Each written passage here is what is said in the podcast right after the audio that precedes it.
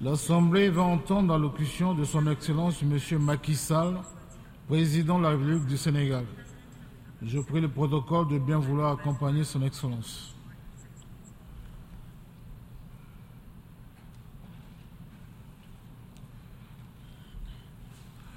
Au nom de l'Assemblée générale, j'ai l'honneur de souhaiter la bienvenue à Son Excellence M. Macky Sall, Président de la République du Sénégal, je l'invite à prendre la parole devant l'Assemblée. Je vous remercie, Monsieur le Président, Monsieur le Président de l'Assemblée générale, chers collègues, Monsieur le Secrétaire général, Mesdames, Messieurs, distingués délégués. Monsieur le Président, au nom du Sénégal, je vous adresse tous mes voeux de succès à la présidence des travaux de l'Assemblée générale. Je remercie votre prédécesseur et renouvelle notre soutien au secrétaire général dans l'exercice de ses charges au service de l'organisation. Depuis notre dernière session, l'état du monde ne s'est pas amélioré. Pour des millions de personnes, le quotidien reste marqué par la peur, la violence, la pauvreté et les inégalités. Nombre de pays continuent de subir l'impact économique et social de la pandémie Covid-19. Le réchauffement climatique a atteint un niveau sans précédent. La tragédie de l'émigration clandestine nous rappelle la nécessité de mettre en œuvre le pacte mondial pour des migrations sûres et ordonnées, régulières, et de poursuivre sans relâche la lutte contre les réseaux criminels qui organisent ce trafic illicite d'êtres humains. Une guerre de haute intensité fait courir à l'humanité le risque d'une catastrophe majeure. En Afrique, la résurgence des coups d'État reste un sujet de grave préoccupation. Le Sénégal réitère sa ferme condamnation de toute forme de changement anticonstitutionnel de gouvernement. L'urgence de l'heure, c'est aussi le terrorisme qui continue de gagner du terrain en Afrique sans réaction appropriée du Conseil de sécurité. À maintes reprises, notamment lors de son mandat au Conseil en 2016 et 2017, le Sénégal a alerté sur l'inefficacité des opérations de maintien de la paix en Afrique, dont les mandats et les équipements ne répondent guère à la nature des situations. Il n'y a pas de paix à maintenir là où il s'agit plutôt de la restaurer en combattant des groupes armés qui pillent et endeuillent au quotidien les populations innocentes, occupent des territoires entiers et menacent des États dans leur existence. Les péripéties tumultueuses de deux missions de paix actuellement en Afrique sont édifiantes à ce sujet. En conséquence, le Sénégal invite à nouveau le Conseil de sécurité à assumer pleinement ses responsabilités dans la lutte contre le terrorisme en Afrique en vertu du mécanisme de sécurité collective prévu par la Charte. Dans le même esprit, nous appelons à la désescalade et au règlement pacifique de la guerre en Ukraine. Nous renouvelons notre soutien au droit du peuple palestinien à un État viable, coexistant pacifiquement avec l'État d'Israël, chacun à l'intérieur de frontières sûres et internationalement reconnues. Monsieur le Président, le thème de cette session nous rappelle que l'idéal à la base du multilatéralisme, c'est de créer et promouvoir entre les pays des relations confiantes, solidaires et inclusives. Le Sénégal reconnaît le service appréciable que le système des Nations Unies et celui de Bretton Woods rendent au pays depuis près de 80 ans. Mais nous savons tous que le système multilatéral, héritage d'un passé révolu, est devenu obsolète.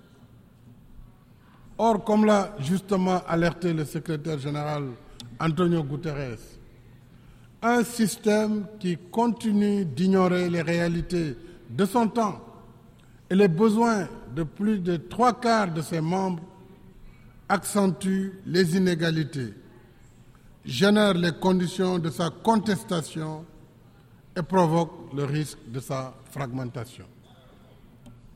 Si nous voulons éviter cette fracture, la sagesse commande de réformer la gouvernance politique, économique et financière mondiale, afin qu'elle soit plus juste, plus représentative de la diversité et conforte ainsi sa légitimité.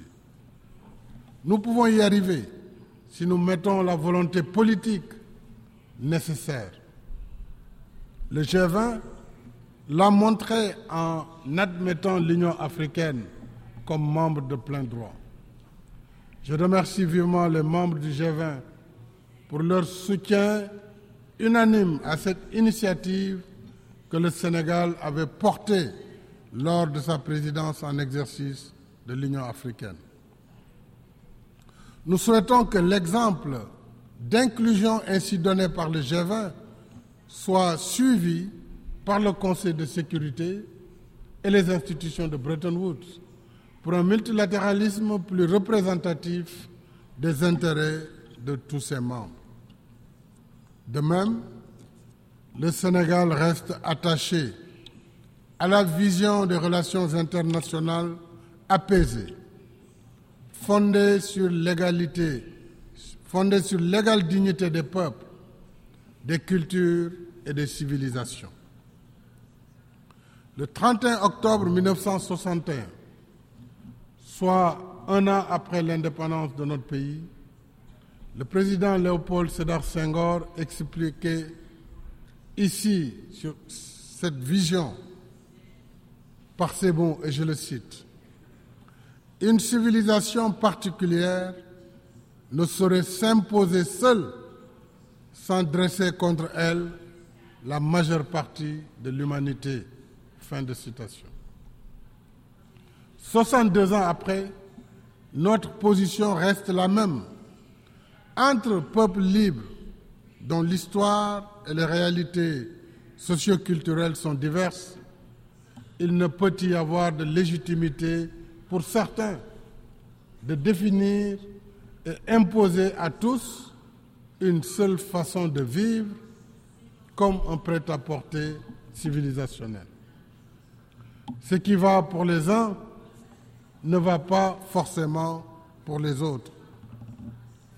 Ensemble, nous pouvons pratiquer nos valeurs communes. Mais ensemble, nous devons respecter nos différences. Voilà pour le Sénégal ce qui doit forger un universalisme revitalisé, plus ouvert et plus efficace dans la prise en charge des défis de notre temps.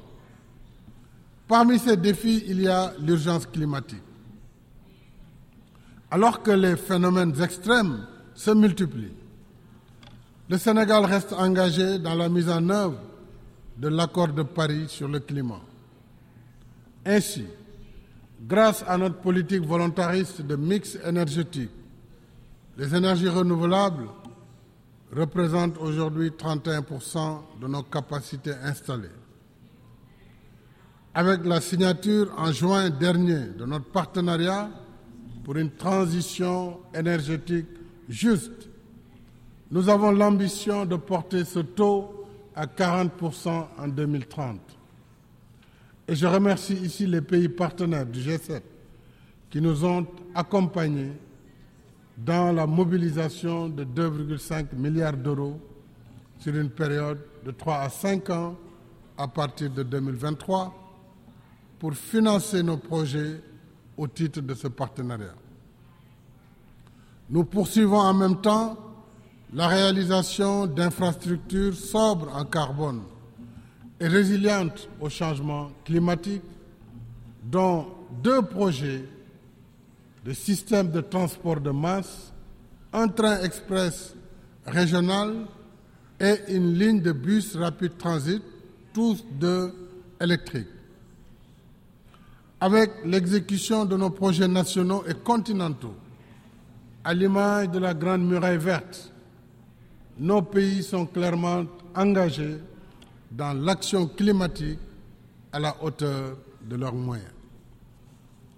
Il reste que, pour l'essentiel, les projets verts en Afrique sont financés par recours à la dette commerciale, alors qu'ils devraient être soumis et soutenus par la mobilisation des 100 milliards de dollars par an convenue depuis la COP 15 en, 2009 pour financer l'action climatique.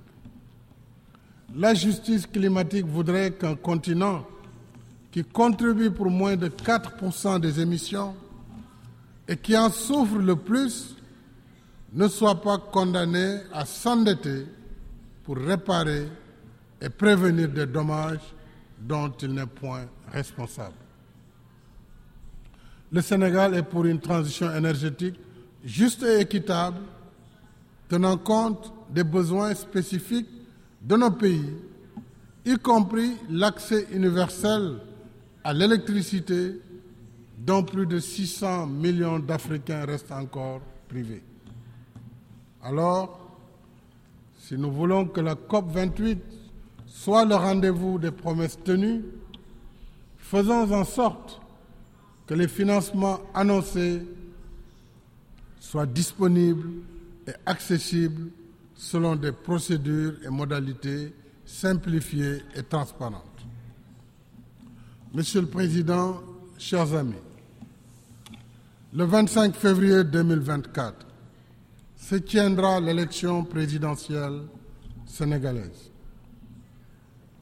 Comme les précédentes, elle sera démocratique, libre et transparente.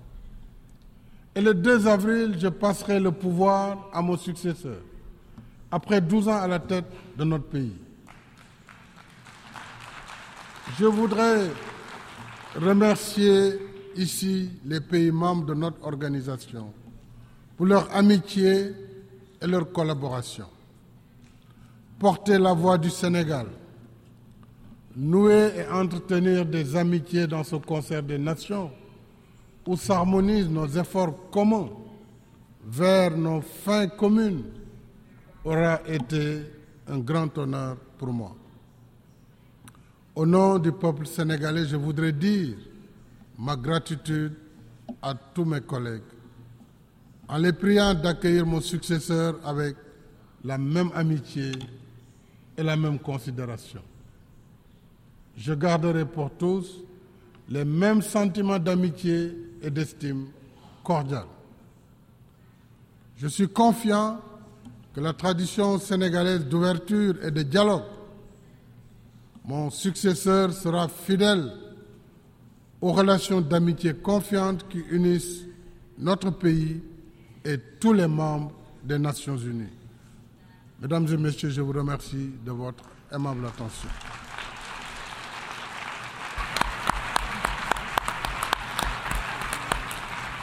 Au nom de l'Assemblée générale, je tiens à remercier le président de la République du Sénégal de l'allocution qu'il vient de prononcer et je prie le protocole de bien vouloir l'accompagner son Excellence.